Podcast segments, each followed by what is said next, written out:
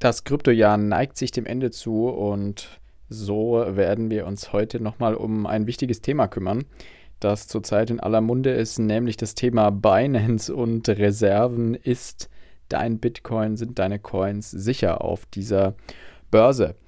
Ja, ähm, wie uns FTX gelehrt hat äh, vor, ja, jetzt ist es schon über einen Monat her, ähm, sollte man aufpassen, wenn man seine Coins auf der Börse hat. Nichtsdestotrotz haben natürlich viele Leute nach wie vor ihre Coins dort liegen, weil sie zum Beispiel täglich dort handeln möchten oder weil sie auch irgendwelche Staking-Pools etc. nutzen. Auch ich habe einen großen Teil meines Kryptovermögens nach wie vor auf Börsen liegen. Ähm, ich habe das ja relativ gut aufgeteilt zwischen Bison, das ist eine deutsche Kryptobörse, und Binance. Ähm, ich bin nach wie vor mir relativ sicher bei Binance, dass da nicht viel passieren wird. Liegt einfach daran, dass der ganze Laden einfach viel zu groß ist. Trotzdem, wenn man in so Facebook-Foren, Twitter und so weiter sich anguckt, es wird immer mehr Angst geschürt, auch gegen Binance. Ähm, es wurden ja vor ein paar Tagen wirklich äh, hohe Milliardensummen abgehoben von Binance, aber es gab kaum Liquiditätsprobleme, außer bei der US-Börse. Man darf ja hier, muss man hier unbedingt unterscheiden. Es gibt ja Binance, ähm, was wir zum Beispiel in Deutschland nutzen können oder international, und dann gibt es noch einen Ableger eben, der ja überwiegend in ähm, was heißt überwiegend, der nur in Amerika ähm, handelt und seine Dienste anbietet. Ähnliches gab es bei, bei, FTX auch. Da gab es ja auch FTX US. Ähm, und das liegt einfach daran, dass ja, dass die Börsen in Amerika natürlich ganz anderen Regularien unterlegen sind und dadurch müssen die da viel, viel mehr aufpassen und die Börsen sind meistens auch kleiner. Also wenn man jetzt, wenn jetzt vergleicht, ähm, den US-Markt von Binance, da haben wir ein tägliches Handelsvolumen von 167 Millionen und bei Binance ähm, Worldwide, nenne ich es jetzt mal, liegt es bei über 7 Milliarden in den letzten 24 Stunden. Liegt natürlich auch daran, dass wahrscheinlich viel gehandelt wird da, und viel in Stables umgetauscht wird, um ähm, Auszahlungen zu machen und so weiter, weil die Leute natürlich ihre Coins abziehen. Aber gut, wie ist denn jetzt überhaupt ähm, ja, die Lage und wie, was, was ist der Status quo, wie schaut es aus? Also im Endeffekt gibt es ähm, ein größeres Problem, was Binance zurzeit hat. Und zwar ähm, ermittelt die US-Staatsanwaltschaft gegen Binance. Und zwar natürlich gegen den US-Konzern. Die können ja jetzt schlecht gegen äh, Haupt-Binance, nenne ich es jetzt mal, äh, klagen. Aber die haben sich jetzt Binance mehr unter die Lupe genommen und möchten das Ganze ja so ein bisschen dahingehend ansehen, ob Binance US wirklich unabhängig ist vom Mutterkonzern von Binance oder ob die eigentlich schon irgendwo zusammenarbeiten.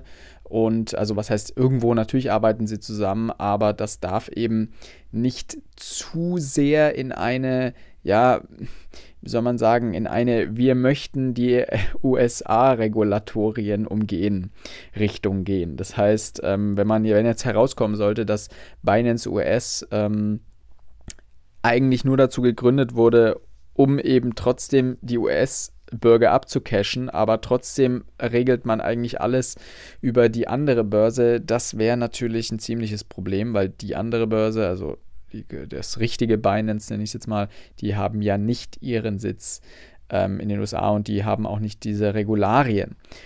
Heißt also, hier gibt es gerade was zu klären. Natürlich, ähm, Binance-Chef Zhao hat natürlich behauptet, dass es äh, zu keinen Zahlungsschwierigkeiten kommen würde und, und, und. Kam es auch, wie gesagt, zumindest ähm, bei Binance nicht, bei Binance US jetzt schon ähm, vor zwei Tagen. Da musste es eine kleine Geldspritze geben von ein paar Millionen Dollar ähm, von der, vom Mutterkonzern. Und kurz danach war auch alles wieder behoben. So, jetzt ist eben wirklich die Frage zu klären, ist Binance US unabhängig oder nicht?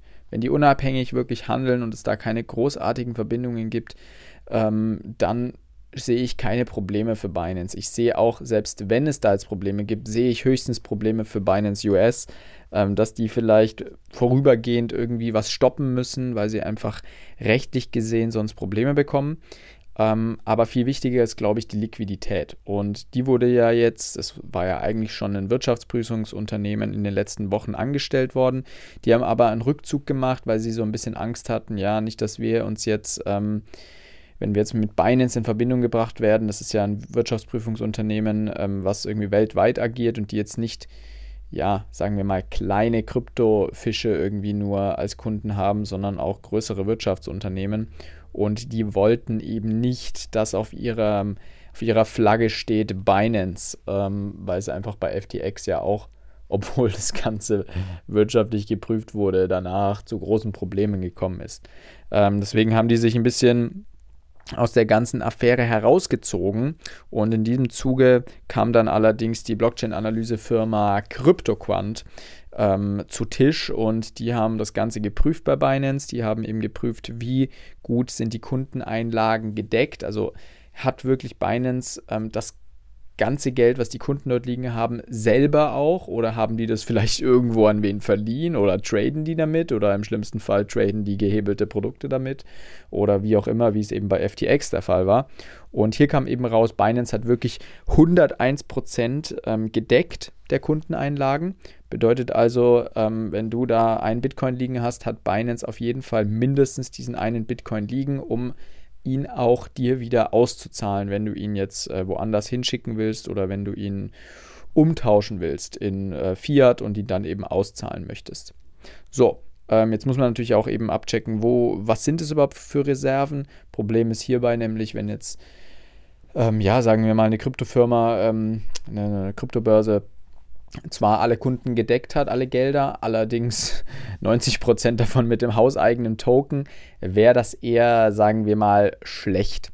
Bei Binance sieht es ganz gut aus, da sind ähm, ja gut 20% gedeckt durch BNB, aber der Rest ist eben durch Stablecoins gedeckt, 20% auch durch US Tether und und und. Also da sind schon ähm, ja größere Coins im Spiel und nicht nur der hauseigene Token, mit dem natürlich auch viel irgendwo dann doch manipuliert werden kann.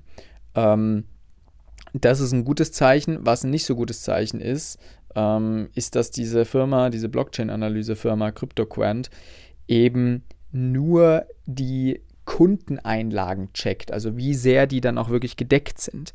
Problem ist, was die nicht checken, ähm, sind, ja, wie soll man sagen, sind diese ähm, die, die Verbindlichkeiten, also die, ja, die Kredite und so weiter, die Binance irgendwo vielleicht aufgenommen hat. Bei FTX war das ja der Fall. Da gab es einfach hohe, hohe Verbindlichkeiten und Kredite und so weiter, die einfach, ja, wohl so ein bisschen übersehen wurden, sage ich jetzt mal. Und das checkt Quant leider nicht. Das hätte eben der Wirtschaftsprüfer gecheckt.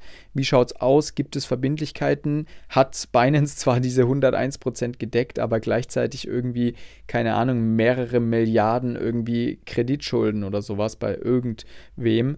Ähm, und das ist eben jetzt noch nicht gedeckt worden. Und das kann natürlich noch so ein bisschen zu einem Problem führen. Ähm, ich denke, es braucht jetzt einfach wirklich die Zeit, so ein bisschen klarzukommen. Der Binance-Chef ähm, meldet sich ja immer wieder mit Updates. Wir wissen genau ähm, der Sam hat das auch gemacht von FTX und ziemlich viel Bullshit auch erzählt. Allerdings würde ich trotzdem darauf nach wie vor beharren, dass Binance wirklich groß ist. Wir wissen alle, FTX war auch groß, aber Binance ist einfach ein riesiger Unterschied nochmal.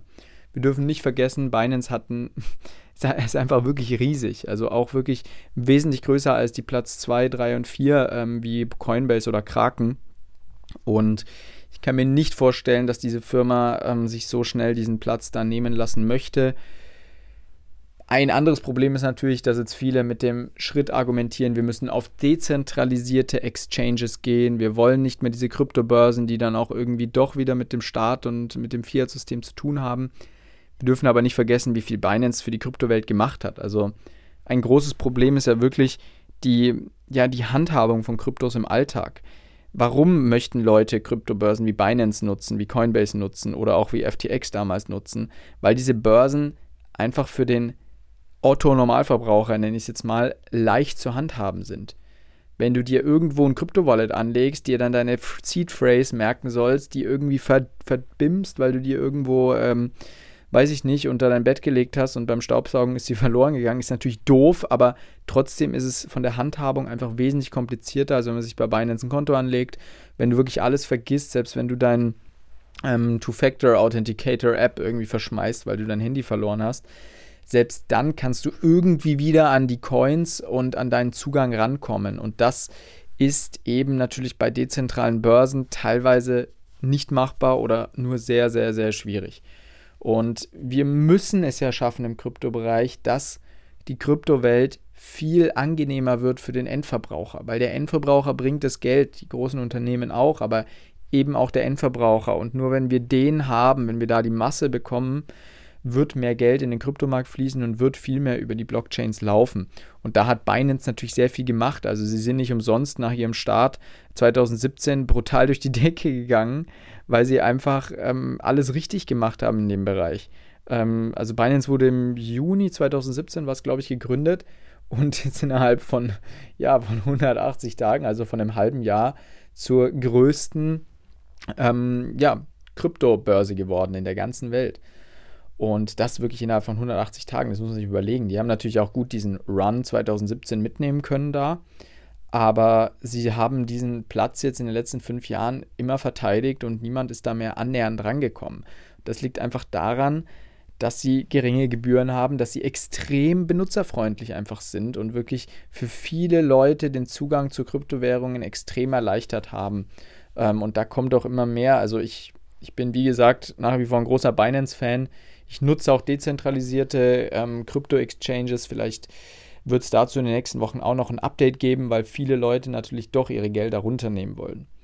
Also, was ist das Fazit ähm, aus diesem ganzen Tohu Wabohu? Ähm, das Fazit ist natürlich einerseits, wenn du auf Nummer sicher gehen willst, dann nimm deine Coins von den Börsen runter, vor allem wenn du die Coins nicht benutzen musst. Hol dir einen Ledger Stick, kostet nicht viel, äh, bist du unter 100 Euro, kriegst du einen guten Ledger-Stick und da ziehst du deine Coins drauf und dann hast du deine Ruhe. So, das ist die, das ist natürlich die Number One ähm, Empfehlung, die viele geben. Ähm, viele drehen jetzt natürlich auch ihren Kunden bei YouTube schön einen Ledger-Stick an und verdienen sich da wieder was dazu. Ähm, ist auch vollkommen in Ordnung und der wird, deswegen wird, das wird auch natürlich alles sehr gehypt gerade. Man sagt eben, nehmt eure Coins von den Börsen runter das ist wirklich der, der, die Hauptempfehlung, die ihr überall bekommen werdet. Und das ist natürlich auch die konservativste ähm, ja, Darstellung der ganzen, der ganzen Geschichte. Ähm, wenn ihr auch wirklich 100.000-prozentig Nummer sicher gehen wollt, nehmt es runter. Was wir aber nicht vergessen dürfen ist, wenn Binance wirklich kaputt geht, natürlich steht und fällt die Kryptowelt nicht mit einer einzigen Kryptobörse, aber trotzdem hat Binance es geschafft, ähm, die Kryptowelt zu sehr zu bereichern. Und wenn das jetzt plötzlich von heute auf morgen flöten geht, dann sehe ich wirklich ganz, ganz tiefrote Zahlen. Ähm, und dann bist du bei einem, also wenn du einen Ethereum-Einstieg bei 1000 hattest, bist du, glaube ich, äh, ja, schlecht eingestiegen, sage ich jetzt mal. Das heißt, ich wäre da sehr vorsichtig mit so Spekulationen zu sagen, Binance geht jetzt down, wir shorten den Kryptomarkt und und und. Ähm, ich hoffe es wirklich für die ganze Kryptowelt und auch für Binance, dass es nicht der Fall sein wird und dass wir weiterhin ähm, diese Kryptobörse nutzen können und dass das Ganze jetzt irgendwie geklärt wird. Es wird sich sicher nicht noch länger ziehen. Wir kennen das Ganze bei Ripple, die sind nach wie vor XRP, die sind nach wie vor ähm, ja, mit den US-Behörden und mit den Gerichten am Kämpfen. Das dauert jetzt schon mehrere Jahre und Ähnlich ist es halt auch bei Binance. Da wird jetzt nicht von heute und morgen zugemacht, sondern das wird dauern. Es wird sicher noch mehr Prüfungen geben. Und bis dahin können wir natürlich auf Nummer sicher gehen, unsere Coins darunter nehmen oder wir sagen uns, wir nehmen einfach den Teil runter, den wir nicht benutzen. Wenn wir täglich dort handeln, dann können wir das weiterhin irgendwie machen. Und verfolgt einfach so ein bisschen die News, verfolgt ähm, unseren Blog. Wir versuchen euch da ein bisschen auf forex-impuls.com bisschen aktuell zu halten, immer wieder. Ähm, die ganz krassen Red Flags sieht man eigentlich meistens 24 Stunden vorher, bevor eine Börse ähm, gar nicht mehr auszahlen kann. Und da kann man im schlimmsten Fall dann noch davor dann ja auch handeln selbst. Nichtsdestotrotz gilt auch ähm, eben ja, not your key, not your coins. Das ist natürlich der Fall, auch bei Binance, bei jeder Kryptobörse ist das der Fall, wenn ihr eure Coins da weggebt. Ähm, nichtsdestotrotz machen wir das ja bei Banken genauso.